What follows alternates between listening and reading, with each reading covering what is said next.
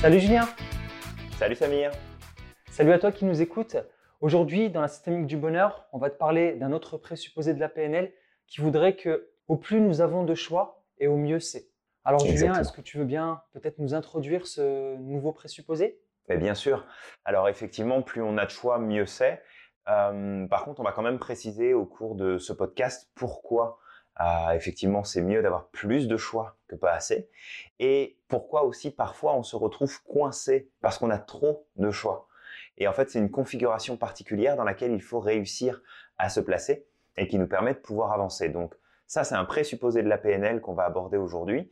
Alors, Samir, est-ce que tu aurais une petite histoire ou une référence en particulier à nous partager pour bah, tout simplement commencer ce podcast sur cette notion de plus on a de choix et mieux c'est euh, alors j'ai peut-être une histoire comme ça qui me vient à l'esprit. Euh, bon, je me rappelle euh, avant le confinement, quand les restaurants euh, étaient, étaient en règle générale ouverts et qu'on pouvait manger sur place, j'aimais bien, donc j'aime bien aller au restaurant, j'adore ça. Et des fois, je vais dans des restaurants où il y a une carte. Et donc, dans cette carte, il y a plusieurs choix, mais je dois absolument choisir un menu et, et pas plusieurs en fait. En règle générale, c'est un seul menu parce que sinon ça devient très coûteux et souvent, je me sens gêné. Enfin, ça, ça me prend du temps justement de, de prendre une décision à ce moment-là. Dire ben, quel, quel truc je vais prendre? Il y a tellement de choses sur la carte que j'ai envie de tout manger. Et je me suis rendu compte en fait finalement que ce, cette contrainte que je ressens lorsque j'ai une carte, je l'ai pas dans un restaurant à volonté. Euh, un restaurant où il y a un buffet à volonté, j'ai pas du tout ce souci-là parce qu'il me suffit juste d'aller sur le buffet et puis de me servir, de prendre tout ce que j'ai envie, de me resservir si j'en ai envie. Et, euh, je me sens beaucoup plus libre euh, dans les restaurants avec un buffet à volonté. Exact. C'est un, un, très bon exemple et du coup, ça éclaire le pourquoi c'est important d'avoir des choix dans une certaine configuration parce que quand tu as une carte de restaurant entre les mains et que tu as 10 pages de différents plats qui sont disponibles, de différentes choses que tu peux prendre, bah, ça peut être contre-intuitif de se dire bah, plus, plus j'ai de choix, mieux c'est. En fait, c'est parce que oui, tu as beaucoup de choix dans une carte. Parfois, les cartes font 10 km de long et, en fait, il y a trop de choix et on est perdu. Mais on est perdu parce que on n'a pas vraiment le choix en vérité. C'est-à-dire qu'il y a tout ça qui s'offre à nous, mais je peux pas manger 15 plats dans la même soirée. Ça fonctionne pas. Et je peux pas non plus demander au restaurateur de me donner juste un petit peu de chaque pour pouvoir dire, bah, je satisfais toutes mes envies. Donc, en fait, une carte trop remplie qui nous offre trop de choix dans un contexte où finalement on n'a pas vraiment de choix parce que bah, on est limité financièrement, parce qu'on va pas dépenser 2000 euh, balles dans un restaurant parce qu'on a envie de goûter 15 plats différents, bah, sauf si tu as les moyens, mais euh, ça serait pas ça serait pas euh, très logique de faire ça. Et puis ça montre aussi que parfois dans la vie, on se retrouve dans des configurations où on met notre focus sur la partie du choix sur laquelle on n'en a pas vraiment.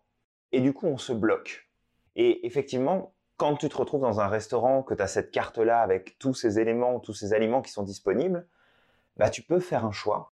Mais à ce moment-là, c'est de te dire, bah, regarde, plutôt que peut-être faire euh, un plat, un dessert, une entrée ou autre, peu importe, c'est de te dire, peut-être que si moi j'aime avoir plus de choix, je vais trouver un restaurant dans lequel je peux avoir, par exemple, bah, accès à des portions peut-être qui peuvent être moins important, donc du coup manger plus de choses différentes, aller dans un restaurant qui va m'offrir justement le principe du buffet et je me sers, je prends ce que je veux.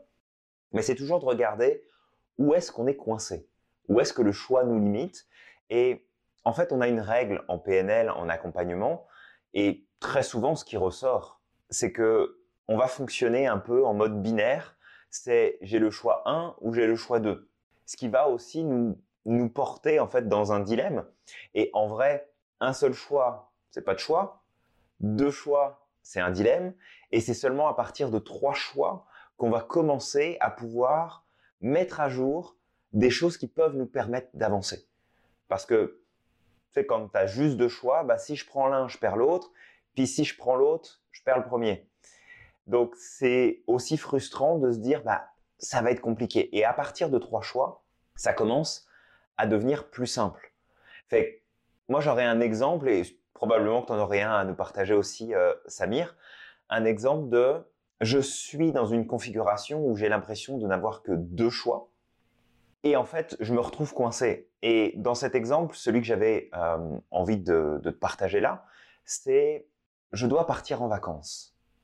Et pour partir en vacances, je dois prendre un avion pour rejoindre une destination particulière et de cette destination, je dois encore reprendre un autre transport pour pouvoir me rendre là où j'ai décidé de partir en vacances. Sauf que quelques heures, quelques jours avant seulement, le vol est annulé, aucun avion de disponible pour aller à ma destination où je dois impérativement me rendre, sinon tout le reste du voyage, en fait, je ne peux pas le faire. Il y a deux choix qui s'imposent. Soit je remets mes vacances, je les annule, soit je patiente qu'il y ait peut-être un avion qui se libère ou une compagnie qui décide finalement de OK, on, affrète un avion, on en affrète plusieurs, on va à cette destination, on emmène les gens qui sont en attente d'eux. Et je me retrouve dans cette configuration où, en fait, j'ai pas le choix. C'est soit j'annule mes vacances et j'ai pas envie parce que c'est vraiment quelque chose que j'ai envie de faire, c'est organisé depuis un bon moment, j'ai vraiment envie de le vivre. Soit j'attends avec le risque que, bah, peut-être que l'avion ne sera jamais disponible et donc que mes vacances s'annuleront d'elles-mêmes. Et là où ça devient intéressant de garder en tête qu'on a toujours le choix et que parfois il suffit juste de créer une troisième option, un troisième chemin, une troisième voie pour pouvoir progresser, je me suis dit, mais mon avion est annulé, de mémoire, je crois que c'était pour deux ou trois jours après. Est-ce que en 48, 72 heures, est-ce que j'ai pas un autre moyen de me rendre là où je dois me rendre? Et en fait, l'option s'est présentée alors de dire, bah, c'est sûr que si je prends l'avion, j'en ai pour, allez, une heure et demie de vol. Si je prends le train, dans les conditions dans lesquelles je suis, j'en ai pour un peu plus de 10 heures de voyage. Mais j'ai trois jours devant moi. Fait que je prends ce troisième choix, je réserve le train et je fais ce voyage d'une dizaine d'heures. Alors oui, c'est long, oui, c'est fatigant, oui, j'aurais préféré prendre l'avion parce que c'était plus simple et plus rapide, mais j'avais le choix. J'ai sorti en fait un nouveau choix, j'ai construit un nouveau choix parce que les deux premiers ne me convenaient pas et c'était beaucoup trop limitant. Donc il y a toujours, toujours, toujours un autre choix disponible. Simplement, on n'y pense pas forcément. Et quand on est coincé dans le problème, bah, on est coincé dans le problème. Fait que toi, Samir, est-ce que tu aurais un, exemple différent, bien sûr, par rapport à cette notion de j'avais le sentiment de ne pas avoir le choix. Puis en fait, bah, il, suffisait juste que je le prenne, ce choix-là. Hmm. Bah, j'en ai deux, j'en ai un. Bon, euh, là, il n'y a, pas très longtemps, c'était le 1er avril. Donc, euh, ma femme a voulu me faire une petite blague parce qu'on devait partir sur Philadelphie. Et elle a réservé le train, elle a réservé l'hôtel. Et donc elle vient et puis elle me dit bah écoute Samir, on pourra pas aller à Philadelphie. Je fais ah bon, c'est vrai, pourquoi? Elle me dit bah écoute, le train est annulé. Et à ce moment-là, j'ai fait ah ok. Et je lui dis mais on peut aller autrement, il n'y a pas que le train, il y a peut-être des bus et on va essayer le bus. Elle me fait ah d'accord. Donc il y a peut-être des bus. Et, et, en fait, là dans ce choix-là, bon, c'était une blague hein, bien sûr, mais il y avait trois possibilités et ça, me permet justement de rebondir sur ce que tu as dit tout à l'heure. C'était super intéressant ce que tu as dit. Un choix, c'est une obligation, en sachant que le non-choix est un choix, finalement. Tout à fait. Donc, on n'y va pas, on n'a pas le choix, on n'y va pas, c'est un choix. Et là, c'est une obligation. Le deuxième, c'est un dilemme. Si on a deux choix, oui ou non, ça, ça, ça devient un dilemme. Donc, soit on n'y va pas, soit on prend le train. Bon, là, on est, on est un peu gêné. Et puis le troisième, le bus, bah, c'est le troisième choix. Et là, ça ouvre de nouvelles perspectives, ça ouvre un champ des possibles et euh, ça permet beaucoup plus de, liberté et de flexibilité. Et ça, c'est, je trouve ça tellement intéressant ce que tu as dit tout à l'heure, la règle de, cette règle avec trois éléments. Euh, un, l'obligation, deux, le dilemme, et trois, ben, la liberté et, la possibilité de faire énormément de choses. Et ça me renvoie du coup à, à, une époque de, de, ma vie où j'avais une carte du monde qui était bon, ça, la situation que j'avais vécue était en accord avec ma carte du monde de l'époque, qui était un peu plus restreint. Et je me rappelle quand j'avais fait mes études, euh, que j'avais eu mon bac, je devais euh, trouver une université pour, euh, pour, euh, pour continuer mes études. Et je ne sais pas pourquoi, mais à cette époque-là, mon seul critère, c'était de rester dans ma ville, dans ma ville en fait. Donc, euh, donc j'habitais Roubaix et je me suis dit, ben moi, si je fais des études, je reste à Roubaix. J'ai pas envie de prendre le bus, j'ai pas envie de m'embêter avec ça. Et, euh, et, je me rappelle, il y avait plein de choses que j'aurais voulu faire. Je, euh, j'étais passionné de, de, de philosophie, j'étais passionné de psychologie. Toutes ces sciences humaines, enfin d'histoire, et ça m'aurait intéressé de faire une fac d'histoire, une fac de psychologie, une fac de philosophie. Mais il n'y avait pas, euh, y avait pas ces études-là à Roubaix. C'était, il fallait aller un, peu, petit peu plus loin. Bon, c'était pas super loin, mais je devais prendre le métro ou le bus. Mais moi, j'étais buté à ce moment-là je me disais, je veux faire mes études à Roubaix, je veux pas bouger. Euh, et du coup, bah, en fait, je me suis retrouvé avec un choix très limité d'études et euh, bah, j'ai décidé de continuer dans l'informatique alors que j'aime bien l'informatique, mais c'était pas ce qui m'animait le plus, c'était pas ce qui me passionnait le plus.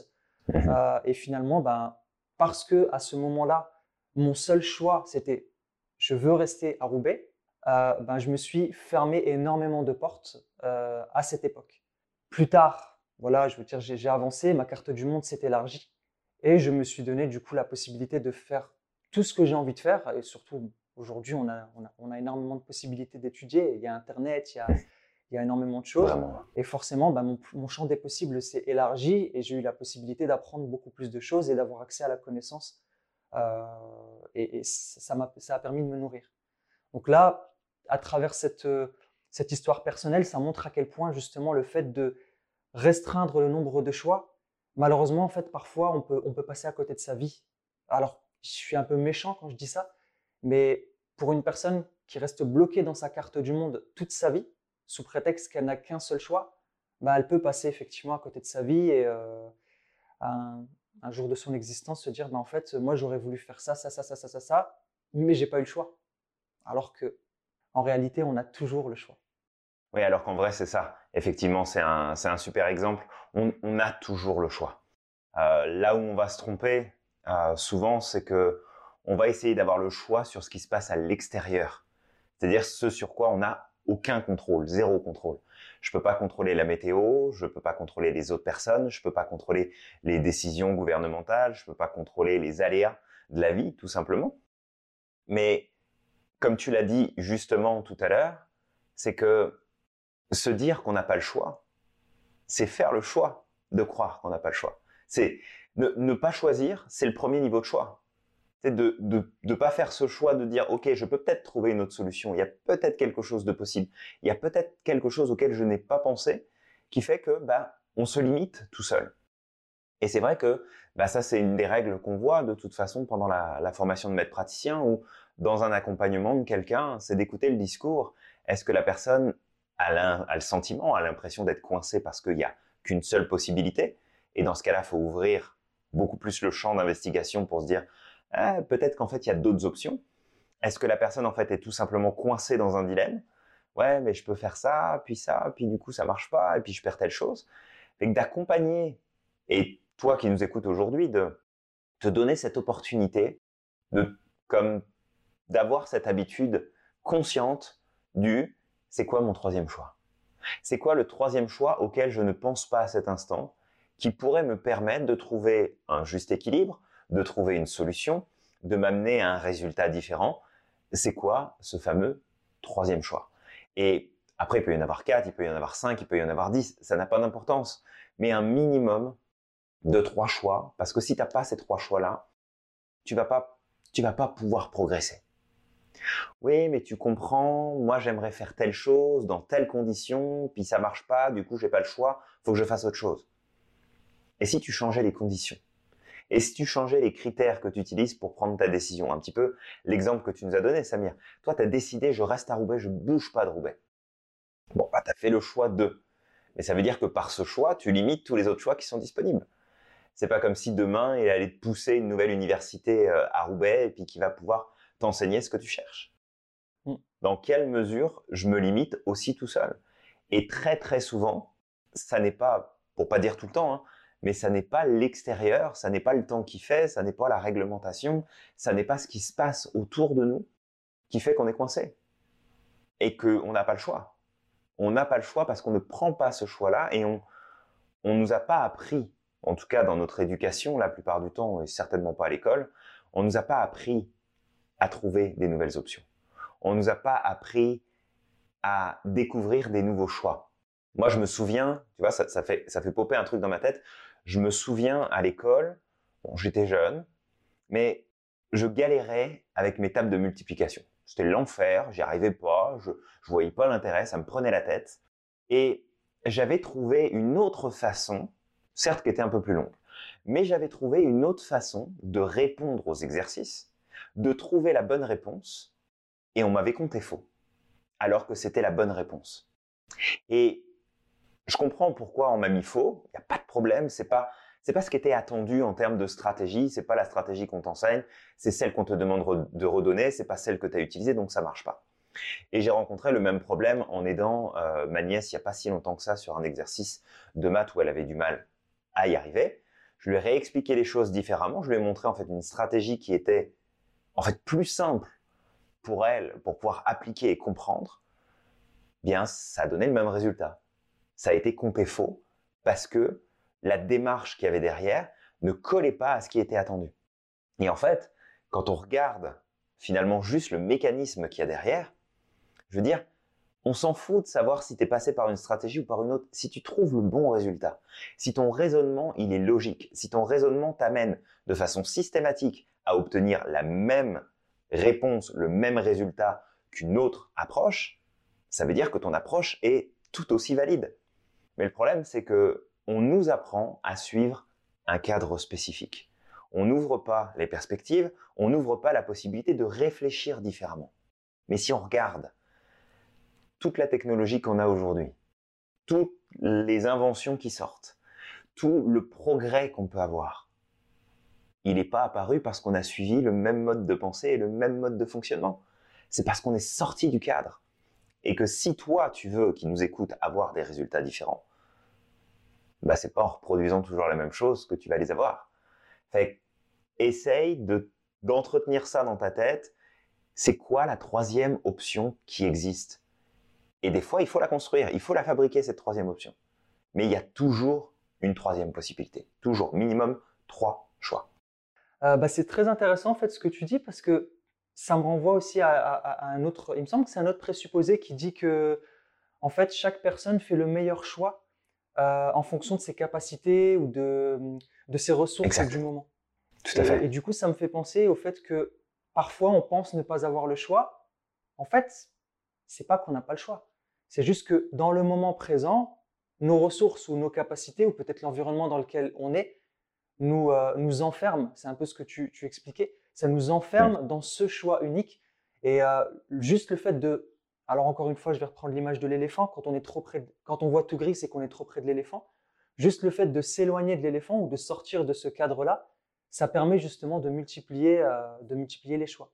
Du coup, tu vois, Samir, là, ce que tu nous dis, ça fait popper une chose dans ma tête, c'est le rôle qu'on a en tant que bah, maître praticien ou éventuellement coach ou accompagnant, c'est de pouvoir permettre justement aux personnes avec qui on travaille de sortir du cadre, de prendre du recul et de réfléchir différemment. Alors, ça ne veut pas dire que toi qui nous écoutes, tu dois impérativement prendre un coach aujourd'hui. C'est pas la question. Mais c'est de comprendre qu'à un moment donné, quand on se retrouve coincé, quand tu te retrouves coincé, arrête de réfléchir tout seul.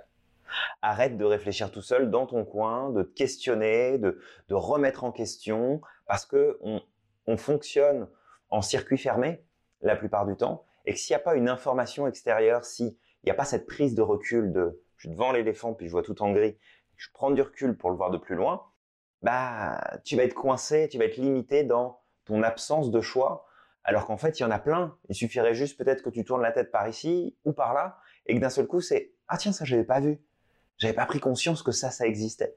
Donc ce présupposé là en PNL, il est là aussi pour rappeler bah, aux professionnels de la PNL qu'il y a toujours le choix et que même si nous n'avons pas, on n'a pas besoin d'avoir toute la connaissance du monde, hein, on n'est pas là pour savoir à la place de notre client, mais que même si nous, on peut avoir ce sentiment que mon client a l'air coincé, c'est vrai que dans sa configuration, je vois pas trop de choix qui existent. Bon, c'est pas à nous de déterminer s'il y a un choix ou pas, mais c'est de garder à l'esprit que notre client, la personne qui est en face de nous, est coincée dans sa logique, mais il y a une autre option qui existe. Quelle est cette option que mon client ou ma cliente n'a pas encore mis à jour? Et donc on l'accompagne, on pose des questions, et ce présupposé, bah, comme tous les présupposés, est à la base de la nature de l'accompagnement lorsqu'on pratique la PNL professionnellement. Ah, c'est vrai que ça, ça pop, du coup, encore une fois, moi aussi dans ma tête, et ça me renvoie à un autre présupposé qu'on a vu euh, justement dans les, précédents podcasts, qui était que euh, lorsqu'une chose ne fonctionne pas, il faut faire quelque chose de différent. Et je trouve que c'est très lié aussi avec ce, ce présupposé-là, parce que une personne qui, qui est bloquée et qui se dit j'ai pas le choix, elle va faire constamment la même chose. Elle va répéter la même chose parce qu'elle pense que c'est la seule euh, possibilité. Mais elle va espérer un résultat différent, alors que quelque part, c'est pas possible et ça nous renvoie à cette fameuse ben, maxime de d'Einstein qui disait que la folie, c'est de, euh, de toujours faire la même chose en espérant un résultat différent. Et ça répond du coup, euh, ce nouveau présupposé dont on est en train de parler, ça répond justement un peu à, à une solution pour ne pas faire la même chose, c'est de, OK, je fais la même chose, ça marche pas. Qu'est-ce que je peux faire d'autre ou quelles sont les différentes choses que je peux faire différemment et de tester. Euh, et encore, ça me renvoie à d'autres maximes comme euh, Edison qui disait je n'ai pas échoué. Euh, enfin voilà, j'ai pas échoué mille fois, mais j'ai juste trouvé dix mille façons, mille fois, mille façons pour que ça ne fonctionne pas. Et donc c'est pareil, il a multiplié les choix et et ça c'est c'est la meilleure manière d'être flexible. De, toute manière, le, monde évolue, euh, le monde euh, n'est pas, pas figé. Et une personne qui est limitée en choix ne pourra jamais euh, suivre le monde. Elle pourra jamais être, avoir la flexibilité nécessaire pour s'adapter. Complètement.